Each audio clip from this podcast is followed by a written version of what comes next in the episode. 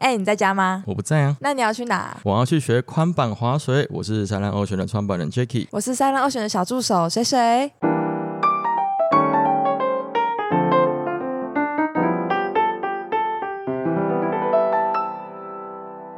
水水，你有玩过冲滑滑滑水吗？其实我没有玩过滑水，但我很常看到别人在玩滑水。就是最近大概这一两年来，然后这个呃，就是宽板滑水这个运动好像变得越来越流行了，尤其在北部这个地方。对我第一次接触看到宽板滑水这个东西是在我家旁边，我是住台南嘛，我在西西港桥下在玩 SUP 的时候，遇到我今天我们邀准备邀请来节目上聊滑水的来宾。那时候我看到，哎，他就一台红色很酷的炫炮的船，拖着他的板子，拖着后面的人在那边造浪，才开始去做划水的运动。因为那结束之后，我就开始问他说这个是什么东西？因为那时候其实我我玩水上运动那么久，其实我没有接触到就是在船旁边去做冲浪的这个动作。对，我就很好奇这个东西怎么玩，然后稍微的问一下说，哎、其实，在南部有人还有人在推广这个划水运动，其实是还蛮感动的一件事情，因为不真只有真的、啊，不只有我们在呃南部去从事自由潜水的教育啦，或者是 SUP，然后当然在现场也遇到很多 SUP 的教练啊，一样在那个场域去推广。那我觉得是一个蛮难能可贵的经验呢、那时候聊了一下，发现哎，划水玩一次其实好像还蛮贵的，因为我听他讲，呃，划一次呃半个小时可能要花个一千二，可是殊不知这个在台南的价格其实是非常的便宜。对我上次有研究过，在台北好像你只要玩只玩二十分钟，就要花到快两千五百块左右，所以其实价格是蛮不菲的，是要花一笔钱才能玩。这是城乡差距。对，真的，我们台南好幸福哦。在台南半小时一千，我说哦，好啊，好像不错，对啊因为对啊，因为这个这个东西其实不是贵，因为它还有出船啊，还有一个水上活动的安全。对对对对，所以其实它这价格比较昂贵，可能也有别的原因。对，因为那时候我还在想另外另外的东西是，因为你划水，它其实是抓着一条绳子，你的核心好像要很有力气。没错，而且听说其实很累，就是你没有办法玩很久，大概玩个二十分钟，其实你就没力了。对啊，因为我看了一下其他那些划水，那线上那在船上应该都是选手等级的，我看他们划了一阵，也是要上岸休息一下。哇，因为我们像我们玩那 SUP，其实都是很轻松的活动，就站在板子上划着划着桨、啊，对对对，真的走走路啊，躺躺的，然后就是在那边吃个东西，就很轻松。我就看他们站在板子上，其实做个特技表演，然后他们甩甩甩来甩去。这样听起来也算是个极限的运动哎。这个部分，我们就等一下可以问一下没错，因为我要看一下他其实在做特技的过程中会摔到水里的时候，嘣一声，哦天哪，好痛啊！是其实感觉会受伤啊。对啊，我这个这个部分我们可以来请教一下我们今天的特别来宾，他是 X Wake 的创办人 Fox，欢迎 Fox，Hello，大家好，我是 Fox。对，也可以帮我念一下是 X Wake。OK，哦是 X Wake 对不对？对，是 X Wave。对，因为因为一开始给他说是 X Wave，X Wave 跟 X Wake 好像就是不一样的东西。一个是海的浪，一个是船的浪，差别。哦，所以你们是做船的浪嘛？对不对对对，我还记得我第一次在在水下遇到他的时候，是在我们的家乡旁边嘛。那时候下水的时候，他在他在水下，我也在水下。那他下水的时候看我说，因为我因为我滑的地方是比较属于迎风面迎风面的地方，因为嗯我们那那个场域有一个是面北，一个是面南。嗯因为我第一次下那个地方嗯，那我下水的时候，我就滑滑到一半要回来的时候，发现我的客人滑得很辛苦。嗯对，他他就开船开到我们旁边说，哎，要不要载你们一程？其实我说怎么人那么好？很暖心，很暖心。因为因为通常你在台北，如果发生这种事情的时候，他们是不会管你的。对，真的，而且你在那地方下水的时候，他是会来赶你的。对对，在台北人就是比较冷漠一点。那那时候我就觉得，哎、这个 这个还有温，对这位教练哦，好好温馨，很暖男，啊对吧？还，记得还记得那一次？哦我记得啊对，还记得那一次。因为我看你们好像课就是学生滑不太回来的时候，滑不太回来会稍微去提醒一下。其实有时候场地不一样的话，环呃环境不一样的话，就是需要熟悉啊，就是可能比你比较少在那边。对啊，因为毕竟那时候我是第一次回到南部的地方，因为我很常在北部滑水，对对对呃滑滑滑 SUP，SUP 那个场域就控管的比较 OK 啊。那时候不知道，因为我自己的家乡，可是我也不知道那里下午的北风其实吹的还蛮严重的，嗯我就没有把我们的学生带到另外一侧去滑。嗯，我那个提。对啊，透过透过过 Fox 教练他给我们的提醒之后，哎，马上下一场带过去的时候，哎，滑的真的是非常轻松。对，还记得那时候他在现地在做那个滑水的时候，我看他的学生飞到空中的时候，我觉得哇，太帅了吧！可以跟观众稍微聊一下滑水这项运动到底是是什么样子的运动吗？呃，它主要其实是用船当动力，然后拉着一位选手在船的后面进行一些训练。但是，嗯、讲训练可能比较嗯太严肃了。但是如果一般的呃民众也可以直接这样来体验，就是它其实可以从慢慢的从不会开始，慢慢的学习，就跟滑 SUP 应该任何运动都是一样的，就是从简单的开始，然后慢慢的教导他们怎么样慢慢的进阶这样子。他那你一开始怎么会接触到滑水这项运动？因为据我所知，在台湾其实这项运动是还算蛮冷门的，对，蛮蛮冷的。怎么会接触到这一块？一开始其实是我看一个朋友在玩，然后就跟大家一样，哎，看他在玩好像蛮好玩的，结果我就跳进去了。结果我那个朋友我也只看过他那一次，然后他就没有再出现过了。他是去体验的那一种嘛？他就是类似体验的那一种，哦，那你就跟他去，大概几年前啊？大概八九年前呢。哇，那是很早很早的哎，对，嗯那时候还蛮早的，那时候应该玩的人真的是不多吧哦，？有更少，更少。跟现在比。在台在北部吗？还是在台在台南部玩？也在台南也，在台南对玩的。哦，那你说玩了，你大概玩了多久才才进到算是职业玩家的领域？你应该玩了很很长一阵子吧？因为我觉得这种特技运动应该是需要一点时间去培养。其实我自己大概花了一年半到两年左右，我就在帮一个我朋友，因为南部那时候南部刚好就中断了，刚好原本那个俱乐部就有一些问题，所以就结束掉了。然后我们就有一个朋友自己买一艘船，然后我就在帮他哦在做经营这样子。对、，玩这个运动还要买船，这是很贵的。这算贵族运动吗？呃，它的入门消费偏高一点，对，因为它的一些设置的成本还有场地的取得比较没有那么的简单，所以可能它的就是入门的门槛比较高对门槛比较高。所以玩这项运动的人通常他的富裕程度都比较一开始要先准备一笔钱才能对，哎、很辛苦。你看，你要买船，然后你这样转不是只有买船，你还有维修，还有停船费。它的停车费跟我们一般车子是不一样的，船位费其实很贵呢。呃，对啊，如果你是停在，其实这个运动比较适合在湖或者是河河流上，就是在海上，其实比较没有那么适合平。静一点的水域，对，在平静点。水域。所以你们那时候买的船是停在哪边？我们那时候是在新达港，但是那个是另外一个朋友买的，我只是帮他做管理跟教学而已。对，然后后来有一次我比赛受伤了，然后就想说，哎，闲闲没事，不然自己弄一个好了，就是这样开始的。哦，那那是大概过了多久？比赛多久之后，你才觉得想要再自己弄一艘船回到南部这边教课？X Wake 大概在六年前开始的，哦，那你这样玩了两年之后，就自己创了一个 X Wake，哎、对，算还蛮厉害。那你中间的比赛过程有没有什么经验，比较特别的经验可以分享给观众听听看？嗯，比较特别的经验，因为其实台湾一开始在比赛的时候都是台湾自己就是国内的选手在比赛，然后那时候会觉得看一些程度比较高的选手会觉得哎、诶好像蛮厉害的，但是后来就是台北有一个嘻嘻哈哈滑水学校。啊，对，有听过，有听过？很有名，很有名。啊，他们从他们开始就是会有比较多国外的选手开始进来之后，他们会邀请一些国外选手进来，才发现看他们在比赛，很像在看 YouTube 上面的一些影片的感觉，就是每个都是在空中转转体啊，啊，然后空翻啊，所以从那时候觉得哇，滑水原来也可以，真的就是像这样子。那那时候台湾有引进这些国外资源来教育台湾的选手。其实台湾的一些嗯比较早之前的滑水的人，就像 ES Wake 的现在老板嗯，徐廷伟小胖，他就是他之前就是有自己呃花钱去美国做培训，然后还有一些比较前辈也会就是赞助他们，就是其实也有一些很多前辈也帮了大家很多忙，对，因为其实这项运动其实消费其实呃比很高比较高一点，所以相对的去国外做训练也需要一笔费用，所以有时候选手负担不起，但是呃有一些前辈就是会很热心来帮忙。所以也是一个前，就是不断提携后进的一个的一个一个过程。对，像从玩从业余玩家玩到职业到出去比赛，你这大概花了多少经费去培养自己？其实不要算比较不会那么难过。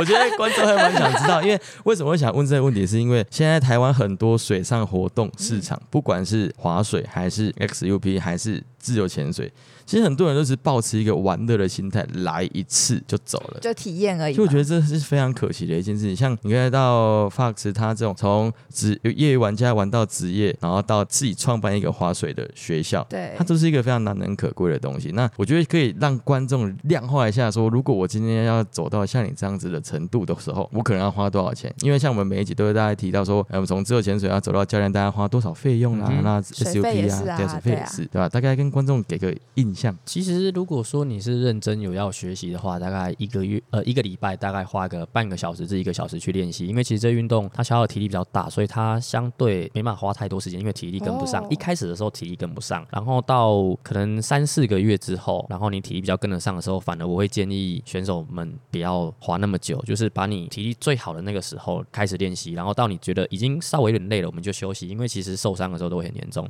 然后经费的话呢，嗯，如果说你要认真练习的话，一个月至少要四到六个小时左右。南部比较便宜一点啊，大概四到六个小时，大概一万块左右一右，万块左右对，一个礼拜这样子，一个月。一个月一万块，那其实没有很贵啊。对啊，我觉得好像也还好，对对对就在培养一项运动的专业的时候，其实我觉得算还蛮正常的。因为像每一个呃，不管是划水啦，或者是算潜水啦，它每一个都会有一个组织去做一个证照的考核。没错因为像每一项水费考到他的教练长，他还要花个二十万。不过滑水就没有这种教呃考试的这个证照吗？划水嘛，对划水，呃，划水的话，每年总会都会办一些呃划水资格或者是划水裁判的一些课程。所以大家都可以就是去参加。其实如果说程度上来讲的话，有教练证、有裁判证，但是一般好像没有，就是看你的等呃划水能力的等级下去做呃、哦，分类的对说分类的考核对这样。其实是每一个运动，我觉得台湾都有一些组织在推动，它对划水也是一个了。对那当初你在做国手的训练的时候，因为你你有提到说一周大概只要下水一次，对啊，这二其实我也十分钟，我也蛮算蛮惊艳的欸。算算蛮短的呢。那你其他的时间在做一些什么陆地上的干式训练吗？我当当初一个礼拜大概会下水三到四次，我自己啦，对，然后一个礼拜，然后一个月大概，对我那时候就比较疯狂对我那时候每个礼拜都会坐车去台北两趟，哇，然后早上六点滑一次，下午五点滑一次，然后再回来。那时候是在上班的状态吗？还是说嗯、我上班的，我那时候是在做网络行销的，所以我上班基本上就是有一台电脑，然后在家就可以了，所以我的时间比较弹性一点。然后就做做做到不务正业，跑跑去开个对滑水，做到哎我很羡慕他这样子，因为你也算是吧？我就是还在努力当中，我们现在还在龟缩中，就一个一个慢慢做。因为每一次看到他在停船的地方就在桥的旁边，对然后开着他的吉普车把他的船拖上去，然后下水，我觉得哇好爽哦！如果我们自己潜店可以买一艘船，然后每天出去船潜，钱哦，那真的超幸福，超爽的幸福到不行。买一艘你买那艘船大概花了多少钱啊嗯，我当初买的时候其实是买以前俱乐部就是留下来的，那时候应该花了六十七十，然后后来去年又改装了，大概花了一百万左右。啊，改装花了一百万块就是，钱，但是我是整个基本上是全全全体对。哦，整个翻修这样子。是改机动能力的部分吗？还哎是都有，就是外观啊、引擎啊。但是其实我们南部的划水船相对没有那么专业，嗯北部的划水船的话，好一点的话，一艘都要四五百万。他们那个是因为还要在海上办派对吧？因为我看他们划水都是很肉欲的 那种，每个人都是穿没有穿衣服，就男生在秀肌肉，然后女生在穿比基尼是这。样吗？啊，我跟你讲都是这样，因为他们夸张啦。我看到都是他们都是全哎，部你怎么每。次都在注意这种东西啊因为？因为我朋友都问说你要不要去玩，然后他们丢一些照片给我看，我说哎、你看就是这么肉欲，我说屁啦，才我不太不信的，因为他们在旁边放着酒啊，我说他们在上面喝酒，我说你喝酒到底怎么玩？那个应该也不是选手吧？那是体验体验的、啊，体验的、啊，对吧、体验的占大多数啦。对啊，因为我觉得得台北很多都是重这一种奢侈享受的，有船的部分就会跟奢侈连连接上，所以他们艇趴，就像有点怕，因为他们其实划水不是一个重点，它重点是在上面交朋友。的。啊，对对对因为很多拿一瓶啤酒，然后看起来对啊很 chill 这样。很多很多国外的朋友都喜欢玩这项运动，对就台湾人比较没有那么喜欢爱这个运动，因为它是蛮累的。对对对，然后抓着 Fox 感觉是真的非常认真在培训选手，跟在做训练。我那时候在那个和那个曾文熙上有看到他在训练，他的选择拿一个广播器在那边说：“哎、哦你这做的不错，哦做的不错。”我有帮他录影，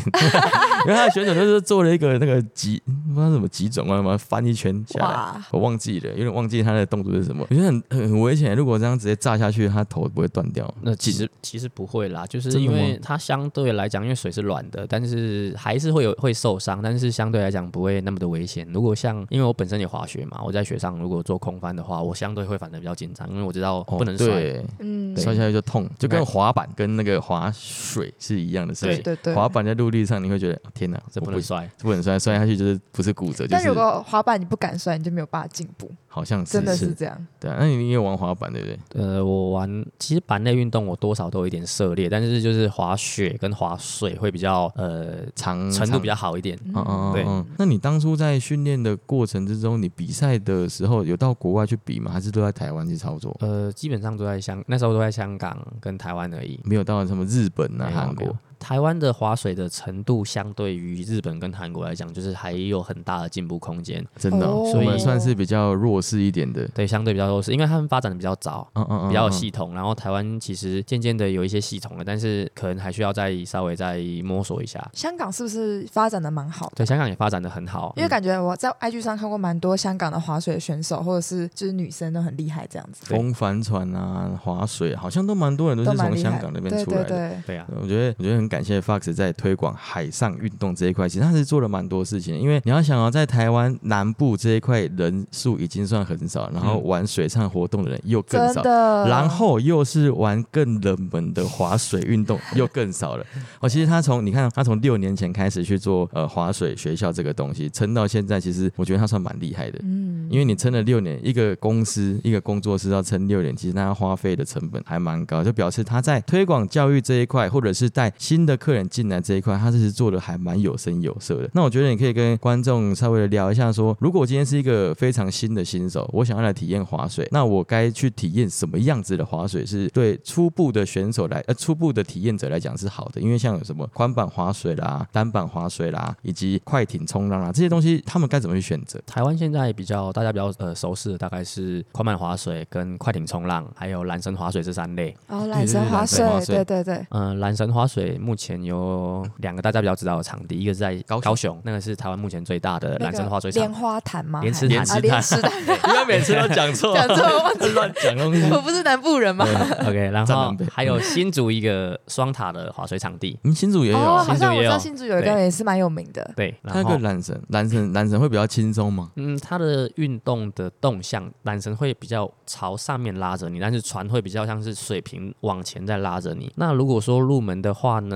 每一项运动都有它入门的呃门槛在，比较困难的地方门槛在，对。哦对，所以没有说哪一项比较难，但是就是要先去尝试，然后就看你比较喜欢哪一项这样子。嗯我其实很好奇，那个缆绳到底是用什么动力在拉啊？我也蛮好奇。它是用电动马达拉着哦绳索，然后再跑的。所以它是会有一个架子架在呃池那个潭的中间，这样吗？呃，它在弹它呃高雄那个是五支塔的环状式的，就是它会绕着一个圆圈在跑，然后一次可以哦七个人同时进行。哇哦，那其实感觉成本超高的，就是嗯要架设那个东西，，对，那个是巨额的资本对这样吗？哎，你光要包那个场地下来，其实就就蛮花钱的。对对对，然后你还要刚刚说要有五只还七只的五只五，但是只的那个同时可以七个人在线上七个人，对，哇哦，我我一直以为他是用高低落差的方式去做划水，没有他电动马我达啊，电动马达，对电动马我达这样想说他怎么弄的可以这样子转来转去的？这种是缆绳划水。那如果是像快艇划水呢？嗯，快艇划水就是用用船当动力，然后如果第一次上手的话，我个人会觉得船的话会比较好一点，因为船的话我们是一对一，就是我一呃一个教练一个驾驶配合一个学生，啊对，那我们会一直不断的提醒学生，我们都会，因为我们也是会戴耳机，然后我们都是彼此听得到对方的声音，所以我们可以一直的提醒他，然后他做任何动作，基本上我们在船上都看得到。那如果说是缆绳的话，相对就会比较远一点。哦，对对对，对你出去了就靠自己了。对了对了，对，但缆绳是不是速度会比较慢？嗯，不会，因为我我们程度不一样，给的速度会不一样。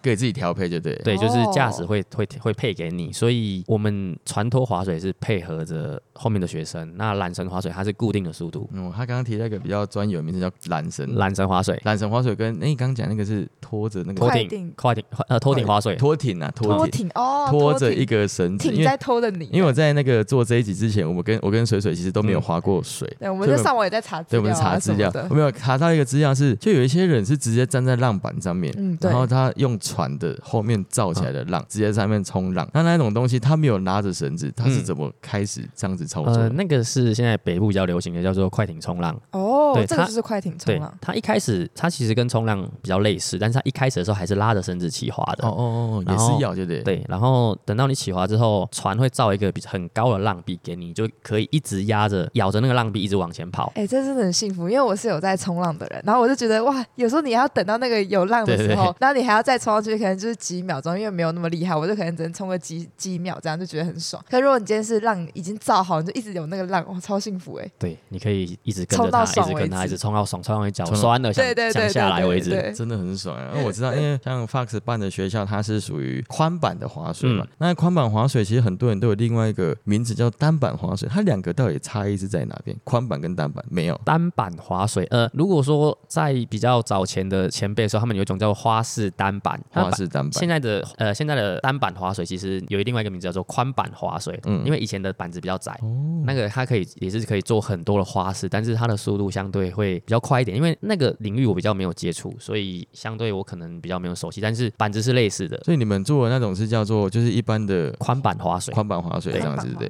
哦，那宽板滑水它就是在船的后面绑着拉着一条绳子，所以会是全程都是抓着绳子这样子。对，那如果放掉的话，就变成快艇就，慢慢的掉下去了掉下去。哦，就掉下去。哦，因为它的浪是不会跟着你一起走对，不会像快艇那一种。那如果这样子在装的时候，一开始它会是先在你的船的后面拉着拉着你的绳子之后，嗯你的船就会开始加速。你一开始的速度它是怎么去调配？就是看，因为一开始我们都不会给太快，所以就是看后面那个学生的程度。其实初学者的话，速度大概在十一到十三英里之间，大概不到二十公里啦。你就想说，你骑摩托车二十公里很快吗？慢慢的。超慢的，对，超慢的，慢的所以基本上不会很快。但是不了解会觉得说哇速度已经很快。那一开始要站起来之前，他要用什么力量？嗯，主要都是核心，其实放轻松，就好了船就会慢慢的把你拉上来了。所以基本上哦，如果说力气比较大，像男生其实这种上手相对会比较困难一点，相对哦，因为核心没有办法出力，就就是就是因为我们手抓太紧我，们不需要去拉那条握呃握把，但是男生会觉得说，我要出力所以我。要出力去拉它。哦，那我哦，们所以它就。变成这样拉到后拉到后面那种感觉嘛它。反而越出力的话，你越容易落水。然后，但是相对女生来讲，她就是会比较跟着它往前被拉上来，会比较好上手。好想玩哦，我觉得可以。越听越想玩。我们改天你等下下来啊有有空，因为今天我们是特别下来录音，他明他等下就要走了，不然我们想说明天我们可能有机会可以去玩一下。然后下午就可以啦。下午就可以下午可以吗？我们五点要回来录音。哎，是把那个下一个教练带去一起去海上录。啊，还有还有还有去滑过缆绳滑水，对对我有你有看看到他的节目，对我有看他节目他节目上说缆绳滑水。对，那因为些刚刚聊到宽板划水啦、快艇划水，其实两个都是异曲同工之妙，都是船的浪去带你走。嗯那另外一个是缆绳划水，它是有一个马达在缆绳上面去拖着你去跑的。那其实呃，对于对于观众来讲，刚刚 Fox 有提到，不管哪一个运动，一开始都是需要你去先踏入去尝试，才，会熟悉一阵子啦。对，要熟悉的，所以不管哪一个运动，你只要先开始去玩，都都 OK 的。嗯，那我觉得，如果你没有玩过板子的运动，你可以先从冲浪比较大家能接触到的比较先站在板子上试试看，你觉，得板成本也比子较低。对，或者是玩个 SUP 啊，或者是在陆地上玩滑板，其实我觉得都对于呃你在进到滑水、冲浪这、呃滑水这一项运动之前，其实都还蛮有帮助的。你觉得基本上呃板内运动的控制都是类似类似的？核类似的心这样吗？然后还有它的运行，呃，它的移动的方式其实都是对类似的。像你踩在脚尖那一侧跟踩在脚尖那一呃脚跟那一侧，它会往左或者往右。其实像滑板啊、长板啊、滑雪板、滑水板，它其实都是比较类似的。那你对在像呃板类运动在下水之前呢、你会去评估这个场域有什么条件是不适合下水？因为我们就是搭船嘛，搭船就危险因素其实就降蛮多的。嗯，那你的风向啊，或者是说今天的潮汐啊，会影响你今天下水的状状态吗？基本上，嗯，我这个场地的话，因为我在这边很多年了，所以我自己会比较熟悉。但是当我踏到另外一个地方，像之前比赛的时候去台北，呃，去台北的基隆河，他们就是有请我去开救援船，但是我就跟他说我不要，因为场域我不熟悉的话，就跟潜水其实一样，你对到呃一个区域都需要去熟悉，所以我就跟他拒绝。哦，对，所以在这个地这边的地方的话，除非说雨下太大、水流太急的话，我才会取消，不然基本上其实下去没有什么太大的问题。风风向跟风的速度也没有差，没差哦，因为它就是造船浪嘛。嗯，对啊没错，主要是船啦。对，然后像风大的话，我们浪会变得比较大一点，相对会比较没有适合我们在做训练，所以我们基本上训练都是夏天的话都是早上六点前跟下午五点过后，对，我们会相对选比较很早或者是比较接近傍晚的时间，就是比较没有风的时段，，对水面会比较平静，所以我们滑起来就呃训练起来会比较舒服一点。那个是只有在他很熟悉当地海域的时候才会这样操真的作。真的，对啊，像有时候，哎、其实有时候客人预约的时间也不可能给你预约六点啊，所以你还是如果真的客人真的九，他还是给你去啊。没有啊，我们最早的客人有约四点的，因为 我们其实有一些是男客的客人呐、所以他会比较希望说早上来滑完之后就去上班。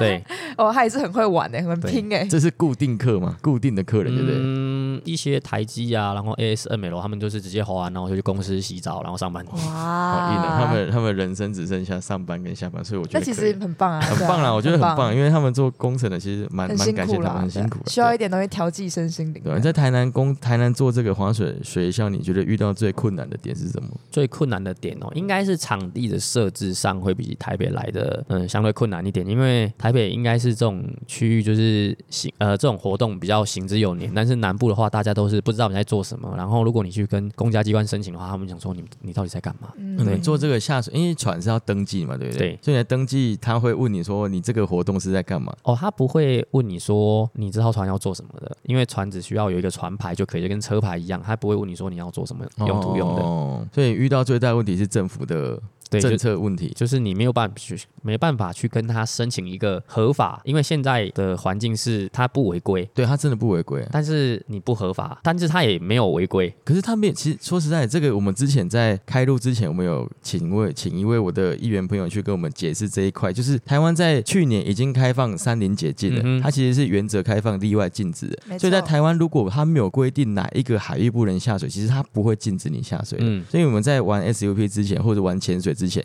我们有去跟相关单位请示过，说，诶，这个地方会不会管辖？其实只要不是国家公园区域。都不太有危险。那我觉得像我们那个场域啊，就是七股呃西港段呃曾文溪西港段那一块，其实它其实是没有规范的，嗯，它只有在往下七股那一段，就是过了国胜桥之后，它有因为是国家公园诶、国家风景区的关系嗯，它会在那一段画禁止下水而已。嗯，那其他地方往上游走，好像它没有任何的规范在再往上游过了。西港桥以上。过了北边一点，它就算是西拉雅国家风景区，对，又有西拉雅风景区但，是西拉雅国家风景区大概占了台南县市的大概三分之一超过吧？对啊，超大的啊！它那个西拉雅风景区，其实我也不知道他是在干嘛。对，我没在台南没有文化，我没有文化素养，我在台南生活很久，我根本不知道希腊的国家公园在地人没。事也不会在没没事也不会去观光对啊那个，东西，因为它就是占了台南的三分之一，它每个地方走下去就是希腊的风景区。对，我觉得这一块其实是真的是蛮蛮蛮辛苦的，做水上推广这一块。对因为有时候我们在那边划水的时候会遇到海巡嗯，过来看，可是他也没有干嘛，他好像也没有一个真正的准则说，哎、你要上岸还是什么的，他好像没有这种法。他其实也还关切过我啦，但是他也是跟我说，其实公家机关第一段的话都会问你说啊，你有没有申请？嗯，嗯然后你就问他说，那我需要跟谁申申请？对，然后他也说那是你的问题，不是我的问题。哇，然后又又又回到那个问题，就是到底谁要管啊绕圈呢、啊，所以对啊，这种东西就是，但我觉得保持一个原则，就是反正已经山林解禁了，嗯只要不是在他有写立告示牌说禁止下水的区域下水，其实我觉得都都还好了。就不要哪一天就插个牌子在那边说禁止下水。哇，那就完蛋了，就是对其实我觉得就是遵守法规啦，那有问题我们就解决去询问嘛，那嗯也不要跟他说一定要起冲突、啊，起冲突啦，啊就是对啊对啊，我们就依规定嘛。这个就是我觉得那时候我会想要请威廉来聊这一块，就是这样。我们想要请他帮我们去陈述、澄清一下，说我们在做水上活动推广的时候是都有注重安全的因素在，所以你不要去管我们在哪一个场域做什么事情。因为你看你要管的话，你去管渔民啊，嗯渔民呢随时随时走走走到那边就开始钓鱼，很多人在那边钓鱼，为什么你都没有管？因为台湾是禁止在任何的场域去做乱钓鱼的这个哦。真的、哦，这个反而是有在管，因为它有那个河川富裕的原则，啊还有那个你不能去，你不能去改造这个地方的生态，你不能去乱钓，你会破坏生态的平衡啊。嗯，但这个东西而就没有在特别对，没有在特别对都都在抓我们这一种就是比较市井小民的，我们只是来赚赚一点小钱而已。真的，我们是赚一点小钱而已。你看像像他办一个滑水学校，两半个小时收一千二，他他其实要做很大的成本的付出。你看像买一艘船六十万，对对，然后改造一一百万，还要停船啊，还是干嘛维修、加油钱。哎，船的油费会很贵吗要？去哪里加油啊？总有啊，船其实跟汽车都是一模一样的东西。那、你这样出一趟要花多少油钱？嗯，其实初学者跟选手其实它的差异性会很大，对，所以很难说你出去一趟，如果今天初学者比较多的话，相对你的呃燃料的成本会相对比较低。但是如果今天都是一些会滑的呃人来从事这样运动的话，嗯，我其实没有仔细算诶，但是一般我这边呢、我这边其实应该燃料消耗比较重一点，因为其实我没有在怎么在看时间，所以他佛系，佛系，佛系佛系就是，大家滑到没力，就让大家上岸这样。所以我大概一桶油两个人滑，嗯，差不多。一桶也很便宜呢，一桶有大概二大概十二十公大升吧，概六百对啊块左右。哦哦，其实比我想象中还便宜一点。还便宜啊。对，哎、其实其实这样算，可是可是成本就重了，成本就重，因为船还要维修什么的，因为船跟维车护比较贵。不太一样。嗯，对，我觉得这个就是他在他在台南推广这一块，我觉得真是还蛮佛系的。台南应该只有你一家吧？哎，只有一家活了下来。你六年都是在台南吗？比较少，对对，其实在地经营真的是蛮厉害的。其实相对有其他的一些前辈都曾经就是在这边从事这项运动，然后也自己有俱乐部，但是后来就是呃，就你生活下来，对，就只有我还活着，那你坚持下去的动力是什么？兴趣吗？还是说你觉得这是一个义？可能是兴趣吧，然后一方面可能是经济就比较可以支撑我从事这项运动吧，对呀、以前客气啦，客气。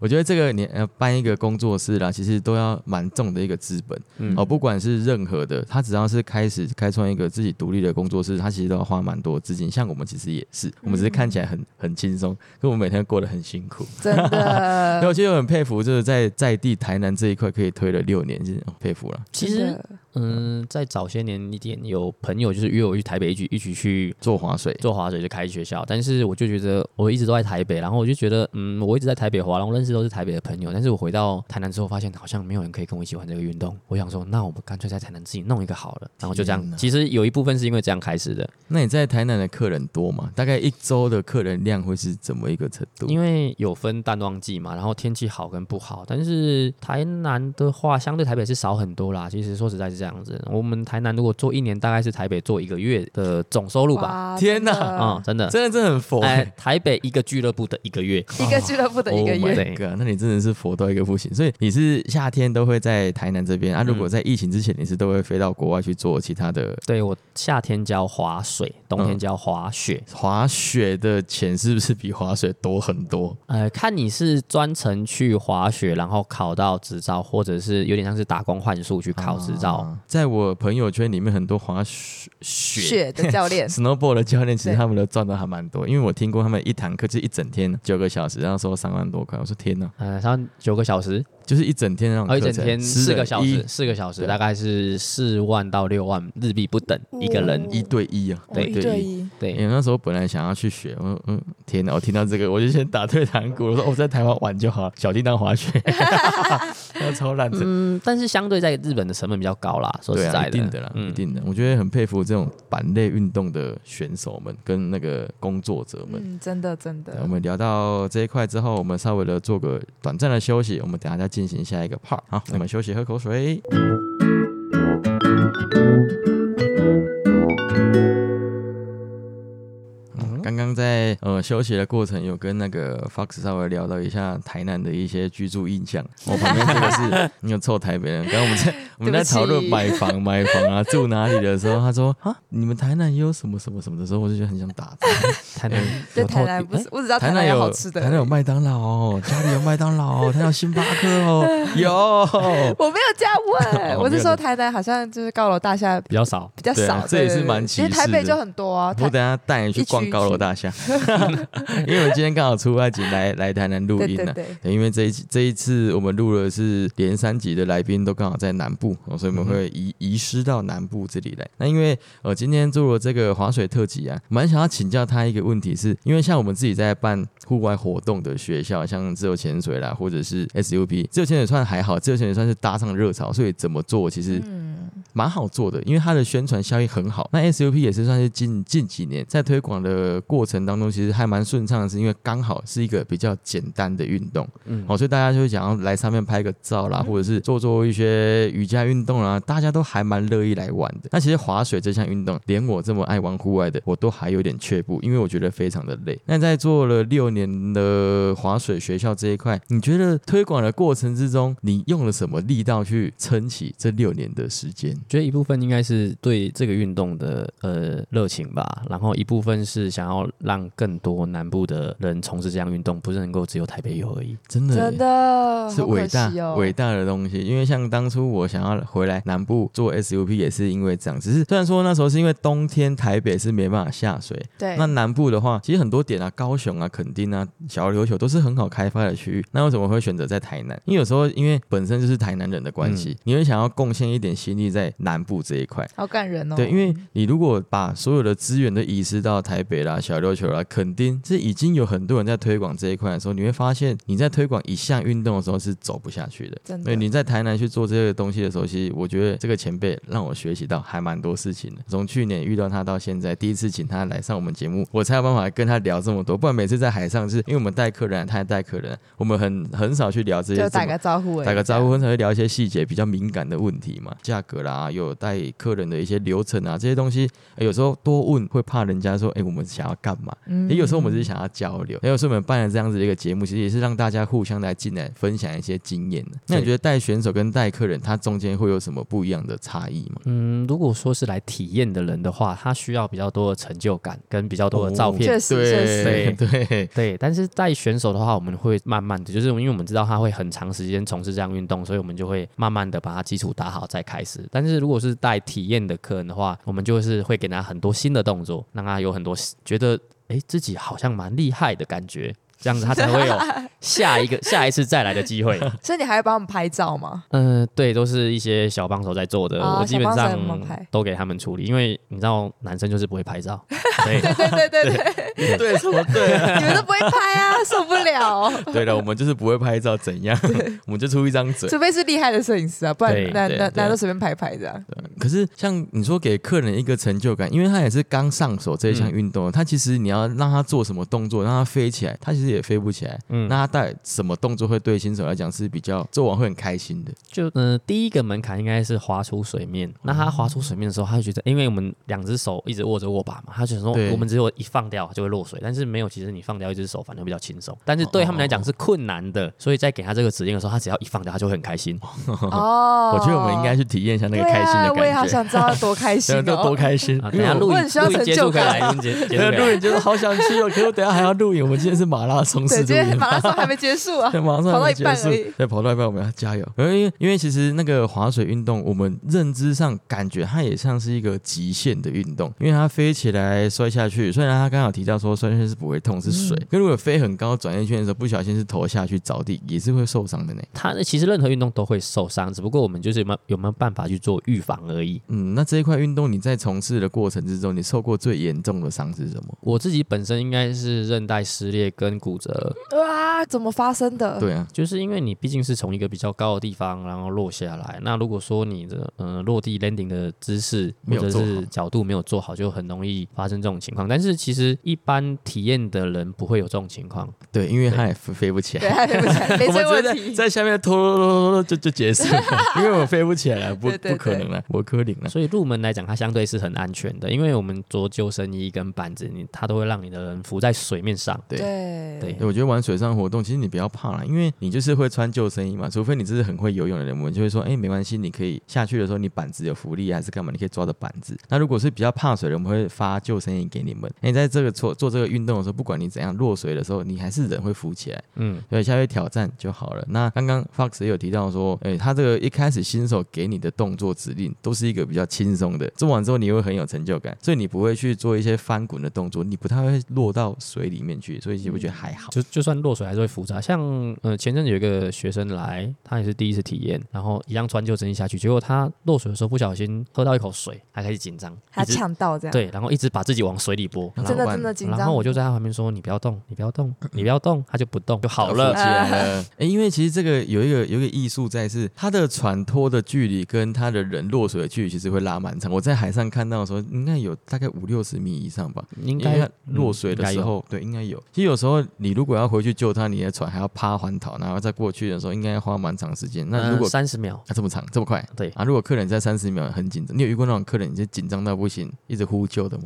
我们一开始其实他下水的时候就是会观察他的情况。那如果说他比较紧张，我们先会先让他在船边，就是我们就是握着他，然后就是慢慢的哦让他比较不会怕，就知道介绍说，诶、会发生什么情况，那发生这种情况的话应该怎么做，然后等到他比较心情比较平复一点之后再开始。那我有一个问题是，他如果一开始在船的后面，因为嗯我知道、我们知道船都会有船外机嘛，那螺旋桨，那会不会打到你的线？嗯，不会，因为我们线是拉直的。再来就是，如果说我们停下来的话，基本上螺旋桨是没有在转动的。哦，一停它就不转了。对，哦，所以不会有发生那种像我们呃自由潜水蛮常看到一些恶心的浮球跟这浮球撞在一起，然后它的背就被刮，哇，但是那是比较比较不正确的示范。嗯有些些人会是这样子，那哦那种是一停下来，它船就会停了，对不对？对啊，那种像那种那一那一种船啊，它可以开到海上吗？可以，但是我们基本上就是船，就是从为了从事这项运动而设置的，所以我们哦不会把它开到海上去。嗯如果可以的话，想到之前还要从我们跑去外面，超想去去去的。船潜一下，去船潜，因为我们在做自由潜水，很想要就是搭船出去，因为在台湾自由潜水是岸潜，嗯，我们都要走一段距离，然后踢一段距离，踢蛙想要踢好久，都踢到累了。对吧、踢到我们想要的深度的时候，才会开始去架设浮球去下水。嗯，然后每次让他做完这一段的时候，我就啊好我累了，我要上去了。对，然后可能就四十分就过去了。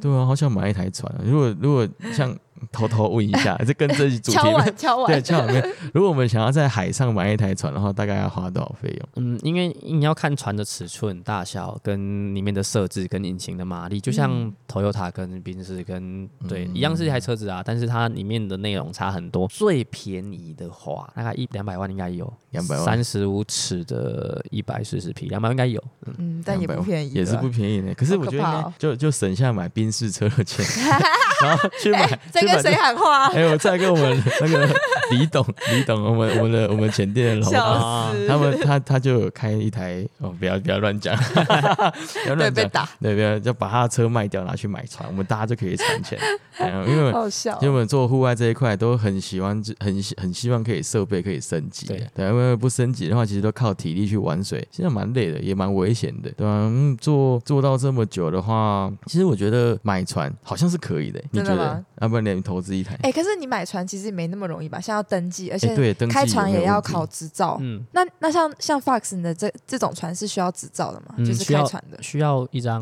动驾驶力小船驾驶呃动力小船驾驶执照，嗯然后如果是哦营业用的话，需要营业用的动力小船驾驶执照。啊，营业用的还是特别分开考的。呃，但是其实大部分人都会直接考营业用的，因为哦差不多的东西，然后还有分大小。对啊，像像这种搭这种船出去要登记吗？不用吧？呃，你出港边出港的话就需要登记，但是因为我们的水域都是在河边，就是在哦河上，所以它是其实不需要登记的。就怕走私，怕走私。可因为台湾台湾在船这一块领域管的还蛮蛮严格的，就是你今天。搭船出去捕鱼跟搭船出去观光，你要领的牌子又不一样。我觉得这一块真的是需要被修，因为像我们在小琉球想要搭一些舢板船出去做自由潜水，都被禁止，因为他说这是载渔船的。嗯，哦，那、可是如果你要搭那种观光渔船啊，像什么探索拉美那种，啊、你要付的钱又很贵。对嗯可是那闲置的舢板船其实很多、欸，因为它整整排舢板船就是整天停在那边。如果可以把舢板船这东西加入观光、加入自由潜水、加入海上活动的话，其实整个台湾的水域市场活会很活络的。对，不要不要每个什么东西都要限制起来的话，其实我觉得这个东西这东西应该是跟一些渔业署啦，对有跟权利人有关系啊。就像吉普车后面如果坐着那个什么竞选人员就没事，